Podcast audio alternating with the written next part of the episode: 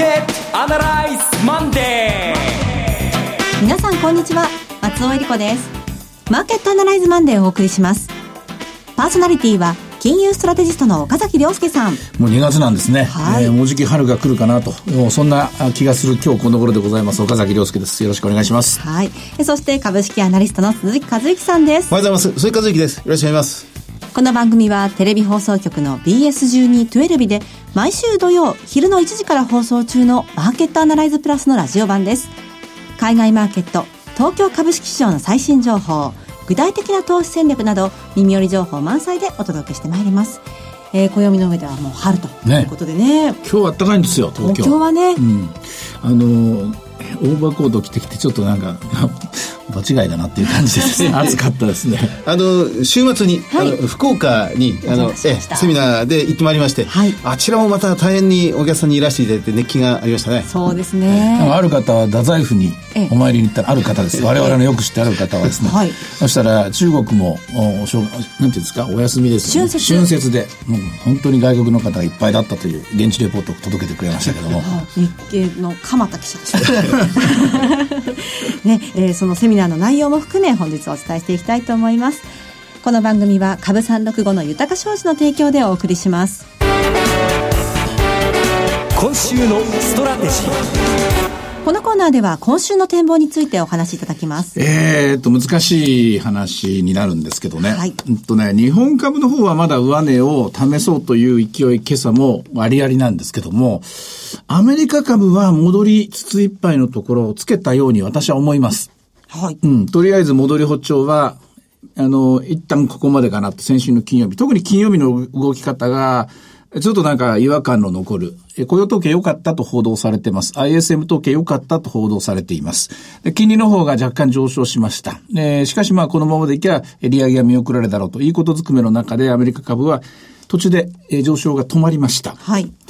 で、止まった理由なんですけども、私はこう考えるんですが、一つだけ不吉なサインが出たんですよ。どこでしょうか？雇用統計の中の失業率です。はい。失業率が4%という数字を記録しました。で、今回の景気拡大期のボトムは3.7%です。一番低いところで3.7%。3.7%から4%に0.3%上昇しました。えー、これぐらいは誤差の範囲とされています。えー、自然失業率が4.6%ですから、まだまだ完全雇用状態だと、専門家は言います。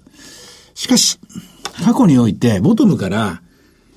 例えば0.4上がった時はもう間違いなく景気後退入ってます、次。次の展開は景景気後退への、まあ、えー、賭博口というやつですね。はい、えー、それの上昇が、で、0.3もそうなんですよ。ボトムが、今の状況ですね。ボトムが3.7から、今4と。で、例えば、えっと、利上げを見送った15年から16年の時はずっと失業率が下がり続けてるんですよ。はい。で、その前に利上げを見送っていった06から07年にかけては、途中で失業率が0.3%ぐらい上がってきたところから一気に利下げに変わります。はい、その前の00年から01年にかけても、失業率が0.3上がったぐらいから。で、その前の98年のところも、えー、これは景気後退にならなかったんですけども、失業率が、ね、ボトムから0.3上がったところですかさずその時 FRB は利下げを3回連続して行って、そして、えー、景気後退を遅らしたんですね。ですから今回の0.3%の上昇は、あれはもともと雇用統計のソースとしては違うとこから入るんですけどね、雇用統計はそもそもはその、えっ、と、ノンハンペイロール、非農業部門雇用者数を増やす、どれから増えてるかっていうところが基本ポイントなんですけども、失業率っていうのは電話で家計調査を行ってですね、えー、働いてますかどうですかっていうのを聞いてやるんですから、やるもんで、なかなかみんな信頼されてないんですが、しかし過去の統計を見る限り、私はこれを、この数字を60年代からの統計でずっと見てるんですけども、ボトムから0.3上がるっていうのは、これは不吉なサインです。利利下げはし、あの、利上げじゃダメだと思います。利下げをしなきゃいけない。私はもともと利下げするだろうという意見なんですけども、はい、この0.3上昇したっていうのは、FRB も多分、ちょっとこう血の気が引いたというか、薄ら寒いものを感じたんじゃないかと思いますね。うん、あの、アメリカ株が上昇が止まったというのは、これはじゃあもうしばらくは下降傾向に入ってしまうということおそらく様子見でしょう。わかりやすく言うと、次の3月の FOMC で金利を下げてくれたら、はい、例えば98年のパターンのように、えー、3回連続行いましたけどね、えー、ちょっとした2割ぐらいあの時も株が下がっていたんですけども、そこから切り返していきます。はい、えー、これで、えー、金融の環境が良くなるということで戻っていくんですけども、でも、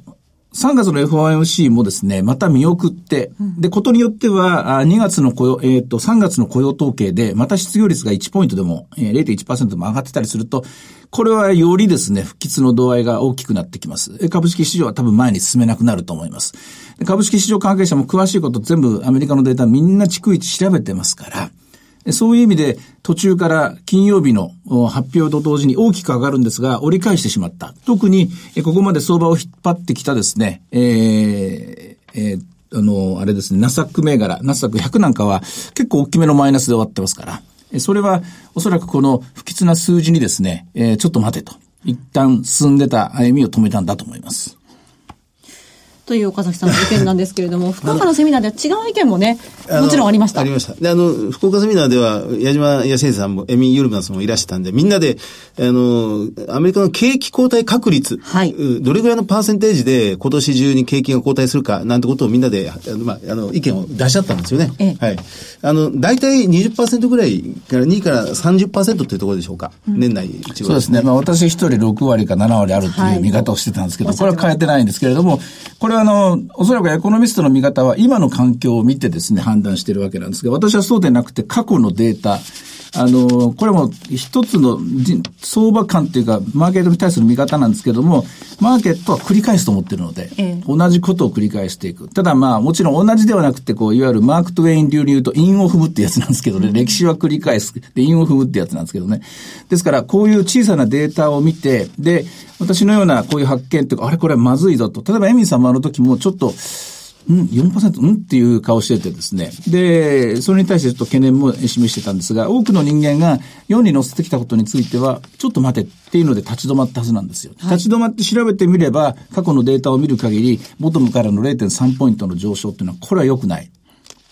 ここに気がついて、おそらくアメリカのマーケットは金曜日に折り返した。で、今週はおそらくこれがどんどんどんどん、私が知ったということと、ことはですね、世界中の人も、えー、詳しいことを見てる人はみんな知ってるはずですから、はい、その人たちが少しずつ利益の確定を急ぐ。これ以上は、えー、進まな、進まなくなる。よって、えー、今週以降、今週っていうか、今週のアメリカの株式市場は、私は戻り売りに入ったと、売り補調に入ったんじゃないかなと思います。これが結論ですね。あの、状況証拠として今、経済統計アメリカではそんなにまだ悪い数字がまとまって出てきてるわけではないっていうのが、福岡セミナーなんかでも随分そういう図表がたくさん出ましたけどね。はい、ただ、やっぱりいくつかの気になる点っていうのが、まあよく言われてるイールドスプレッドが、まあ長短逆転してしまう、それ寸前にあるとかですね。あるいは株価が前年同月比で SP500 がその前年の水準を上回れなくなってくると、マイナスになってくると、いずれそれは景気後退につながると。そそんなのが紹介されてましたよね。うん、エミンさんはバルチック海運指数がちょっと下がってきてるのが気になるというふうにね、そうなんですあの、そ、そこがずれ、あの、下落すると2か月ぐらいのタイムラグを置いて、アメリカ株にダメージが出てくるということはおっしゃってましたね。うん、なんか皆さん、それぞれのところで、ちょっと気になる点を感じつつあるっていう。あの、あの景気後退については、あの、時間軸がみんな違うだけなんですよ。私が一番前気味で、前がかり気味で見てて、で、矢島さんとかエミさんがもう少し先だろうと思ってしかし来ることは大体もう見えてきている。その姿は見えてきている。で、これまた今度は過去のアノマリーなんですけども、景気後退の直前にもう一回被ってるは、増加、上上昇するのよくあるんですよ。はい、それ考えると、まだ株は売りではないだろうというのが、まあ、見方なんですけれども、ええー、まあ、長くなるのでやめましょう。うん、そこのところ、そこの見方が違うところです。ですね。うん、雨雲のような、ものなんですかね。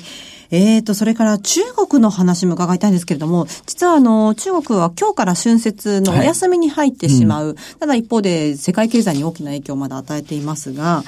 どうなんでしょうか？今現在のアメリカの貿易摩擦、ちょっと2月に入ってどうなってきたのかなっていう。あの、聞こえてくるメッセージはうまくいっているというのと、習近平さんと直接に話すとかですね、米朝会談の後で話すとか、まあ、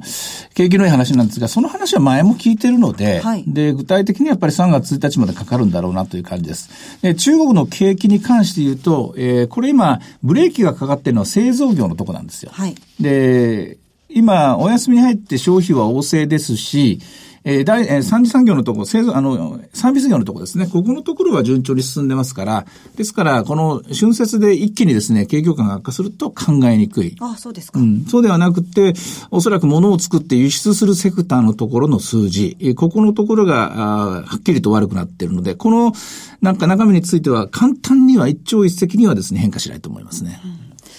ちょっと前ぐらいでしたら、春節に、旧正月に入るっていうので、その直前の、まあ、1ヶ月ない2、3週間は、駆け込みの需要が出るって随分言われたりなんかしたんですよね。で、わーっとこう盛り上がって、パタッと1週間休んで、で、春節だけ1ヶ月ぐらいはなんか休みボケで、なんかもたもたしていて、また中国経済は4月ぐらいからうわーっと上がるなんてことを、サイクル的に2000年半ばぐらい随分繰り返したような気がするんですが、はい、今、春節に関して、春節に関して、そんなことを全然言わなくなっちゃいましたね。そうですよね。となりますと、今週、このマーケットに与える影響が多いイベント、どんなことになりますかね？まあ、あの、さっき不吉な話をしましたけど、これあくまでアメリカの人たちが見てるマーケットなので、はい、日本のマーケットはそんなこと一切構わずと言いますかね、えー、これでまあ、109円50まで戻ってきたから、えー、いよいよ2万1000だっていう、そういう掛け声と言いますかね、えー、景気のいい話がいっぱいみんな言ってくると思いますけども、そこまでだと思いますね。それ以上いけないと思います。ちょっと昔のことになりますが、FOMC 先週ありましたけれども、はい、この結果についてはいかがですか？はい、あの、予想通り利上げを見送るっていうことを、はっきりと、まあ、示唆したと言いますかね、はい、そこがすごかったところだ、あの、重要なところだと思いますけれども、しかし、利上げを見送ったっつっても、じゃあ、現在のアッパーリミット2.5%で何ヶ月持続させるんだと。例えば半年経って1年経って、2015年から16年にかけてのように、また利上げするのかいと。また利上げする気なのかもしれませんけれども、まあこれ、金融政策っていうのはじっとですね、固定させるっていうのはこれなかなか難しい話なんですよ。はい、市場金利も動きますからね。で、そういう意味では次のアクションはどっちかっていうのをみんなこれ目を皿のようにしてですね、こう見守り続けるしかないわけで、で、もう一つアメリカが行っている金融政策でいうとバランスシートの縮小。で、バランスシートの縮小、これも、えー、早いうちにもう切り上げてやめることになるかもしれないと言ってましたけども、具体策は何も出てないんですよ。具体策は何も出てなくて、今まで通り、あの、オートマティックにですね、えー、バランスシートの縮小が続いてますから、はい、そういう意味ではですね、金利の、えー、上昇圧力がかかっていると。まあ実際、えー、金曜日もですね、あの、えー、っと、株の方は動きを止めたんですけども、金利の方は、特に今まで下がっていた5年の金利がぴょんと7ベース下がったりとか、ちょっといびつな動きをしてますね。うん、為替は今週は今日のところは、えー、109円の半ばぐらいということですが。はい、えー、これはだから、えー、さっき言いました通り、粛々としあの、バランスシートの縮小が続いていっていると。現状維持は金利差が、えー、確保されていると。少なくとも利下げの話はないと。うん、ということは、えー、売られすぎたドル円、104円台まで入ったドル円が、まあ、本当は107円ぐらいだと思いますけどね、はい、110円方向に戻ろうとしている。しかし110円方向に戻ろうとすると今度は売り物が出てくる。誰かというと、これは昨年もそうですけども、今年の3月末本決算を目前に控えた輸出企業のえー、ドル売りですね。こちらの方がずっと頭を押さえていると、こういう状況だと思います。はい。えー、では今日のかあの指標を見てみましょうか。はい。えー、日経金は全引けで、えー、しっかりしました。109円高。まあ、はい、ほぼ高値引けという形になってます。あとは、ボラティリティも少し下がってますし、えー、っと、株365も、そこそこ強く、あ、2926円ですね。うんえー、983円が高値ですから、まあ、まあ、こじっかりという展開です。日本株の方はでも、この日経平均よりも、まだでしょう、もう。ああ、そうですね。えーまだ、あの、動揺がマザー市場続いていると。うん、まあ、3倍用が、アクセル力からなかなか値がつかないという状況がついてますからね。そうですね。しばらく時間かかりそうということですね。はい、えー、さて、いろいろ展望していただきました。今週末土曜日には午後1時から放送しています。マーケットアナライズプラスもぜひご覧ください。また、Facebook でも随時分析レポートします。以上、今週のストラテジーでした。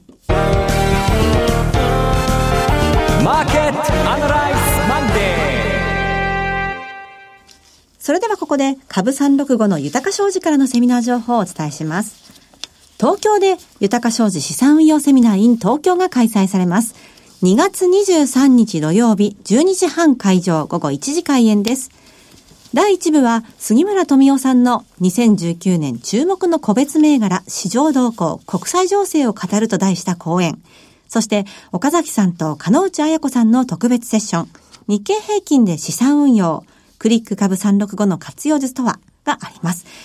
えさらに第2部では岡崎さんの講演もあります。岡崎さん、こちらのセミナーどんなお話でしょうか？今日言った話っていうのが一番最新の情報なんですけども、はい、あの、えっ、と、東京もそうなんですが、まあ、もう完全にリニューアルしてますので、今まで使った資料はまるっきり変わってると思いますので、一番新しいニュース、新しい分析をお届けします。えー、分量はめちゃくちゃ多くなりますけれども、1時間30分で収まるように、えー、なんとかコンパクトにお話を進められたらいいんですけども、大体いつも脱線するんしちゃうんですけど ね。はい。えー、2月23日土曜日です。会場は朝日生命大手町ビル24階大手町サンスカイルーム E 室です。ご応募は、豊か商事お客様サポートデスク。フリーコール0120-365-281。0120-365-281です。受付時間は土日祝日を除く9時から午後7時です。東京はもちろん関東の皆さんふるってご応募ください。えそしてもう一つです。福岡です。豊か商事資産運用セミナー in 福岡3月2日土曜日12時半会場午後1時開演です。会場は TKP 博多駅前シティセンターです。ご応募は豊か商事お客様サポートデスク。フリーコール0120-365-281 0120-365-281でお願いします。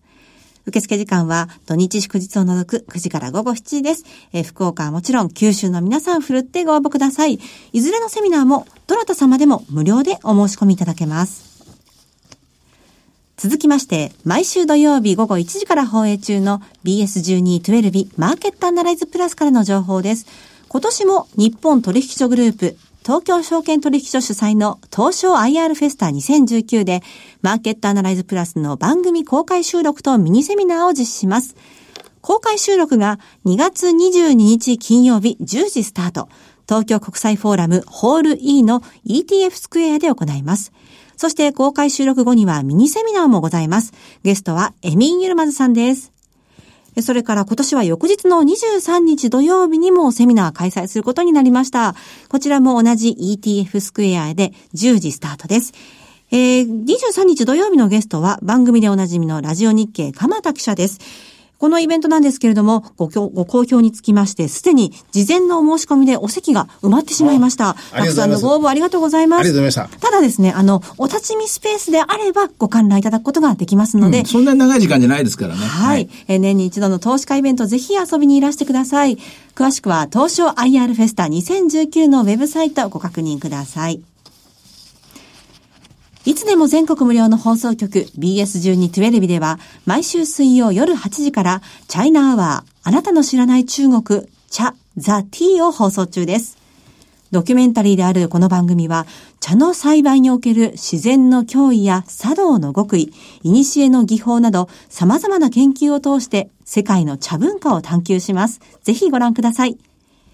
チャンネルの見方がわからない方は視聴者相談センターへお電話ください。オペレーターが視聴方法をわかりやすくお教えします。03-5468-2122 03-5468-2122 BS1212 視聴者相談センターまで。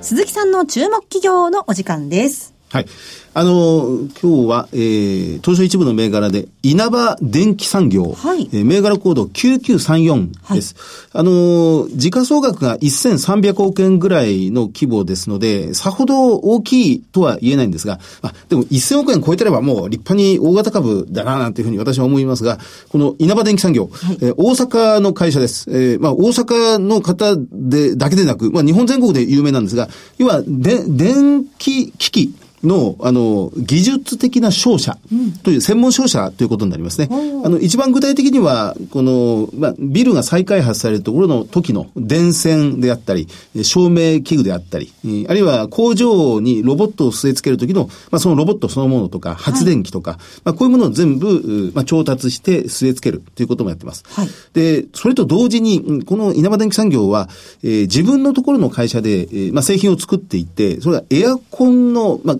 ダストっていうんですか。まあ、室外機と室内機をつなぐホースであったり、それを壁に貼り付ける、まあ、カバーであったりですね。まあ、こう、こういうものが非常に強い。あの、先週の木曜日に決算発表がありまして、まあ、業績は極めて、極めて好調ということですね。あの、これ去年の夏が日本がもう記録的な猛暑でしたので、はい、エアコンが史上最高の売れ行きを示したときにこの稲葉電機産業のこのダストっていうんですか、カバーっていうんですか、これがものすごく売れたという経緯もあります。うん、まあ都市再開発がオリンピックに向けて、まあ着々と進んでいるということもありますが、え第三者期の営業利益が11%増益の103億円。通期でも今のところ4%増益なんですが、まあ、おそらく増額修正してくるであろうということです。あの、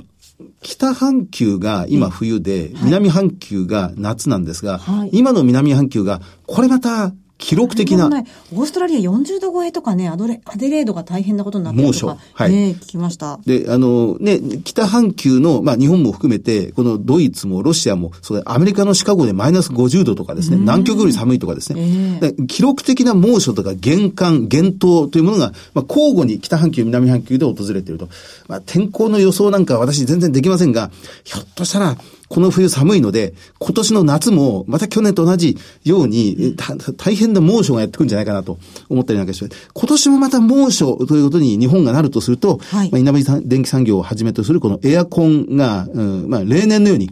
去年に次いで今年も売れるんじゃないかなという、まあ、このあたりは、まあ、読みでも何でもありませんね。あ当てずっぽうで言ってます。あの、取引先は、あの、金電。はい。え、あの、電気工事会社が取引先で、ROE が8%。で、配当利回りが3%を超えてるんです。株価堅調で、で、配当利回りは、あの、この株主還元をすごく手厚くしていこうという意欲がものすごい強い会社で、えー、総還元成功っていうんですか、配当金と自社株が合わせて、利益の50%は株主に還元しようという意欲の、まあ、会社であるということでありますね。まあ、少し技術的に、まあ、B2B の会社でして、なかなか目に触れる機会のないところですが、まあ、財務内容は非常に好調であると、堅調であるという会社ですね。従業員何名ぐらいなんですか、ね、これが、すみません、ちゃんと見てませんが、おそらく1200人ぐらいだったんじゃないかなと思います。平均賃金とか出てないですかね？えっ、ー、と、これも、え、あの、あと10分ぐらいいただければわかるんですが、番組これ興味持たれてる方は、はい、こういう高度な技術の集団っていうのは、まず給料が良くないと人集まりませんから。で、高付加価値の熟練工を集めている会社であればあるほど、はい、まあ、株主の還元ばっかりみんな注意してますけども、うん、給料をちゃんと、それこそ他の他業種よりも高いものを出してないと持続できませんから、はい、そういうところも見なきゃいけないと思いますね。出ました。えー、連結で2200名の社員の方がいらして、えー、会社指揮法によれば平均賃金730万円。まあ、いい方ですね。まあ、まあ、すごくいいんじゃないですか。そうですよね。まあ、まあ、技術商社なんですが、借入金がほとんどない。うん、まあ、現金が大変豊富である。キャッシュを580億円持ってる。で、時価総額が1300億円。もっともっと賃金上げないと、いい人集まってこないし。はい。で、そこも株、株の引き業を選ぶとき大事なところなんですよね。技術集団だとか高付加価値だって言うんだったら、それなりの手当がないと人は集まりませんからね。はい、そこがポイントだと調べてみて、はい、今、人を確保するっていうのが企業にとって一番大きな命題ですね。そうですよね。ちなみに決算もいろいろ相次いでますけれども、この株の買い時って決算から見ていつのタイミングがいいんでしょうか？決算出て高決算でボーンと跳ね上がった株価の1週間後ぐらいって結構狙い目になること多いですね、はい、まあ、その以前の水準よりは随分高くなってはいるんですが、はい、落ち着いたところでストッと買っておくっていうのは大事ですね。なるほど。参考になります。えさてマーケットアナライズマンデーそろそろお別れの時間ですここまでのお話は岡崎亮介と鈴木和之と。そして松尾恵里子でお送りしました。それでは今日はこの辺で失礼いたします。さようなら。この番組は株三六五の豊か商事の提供でお送りしました。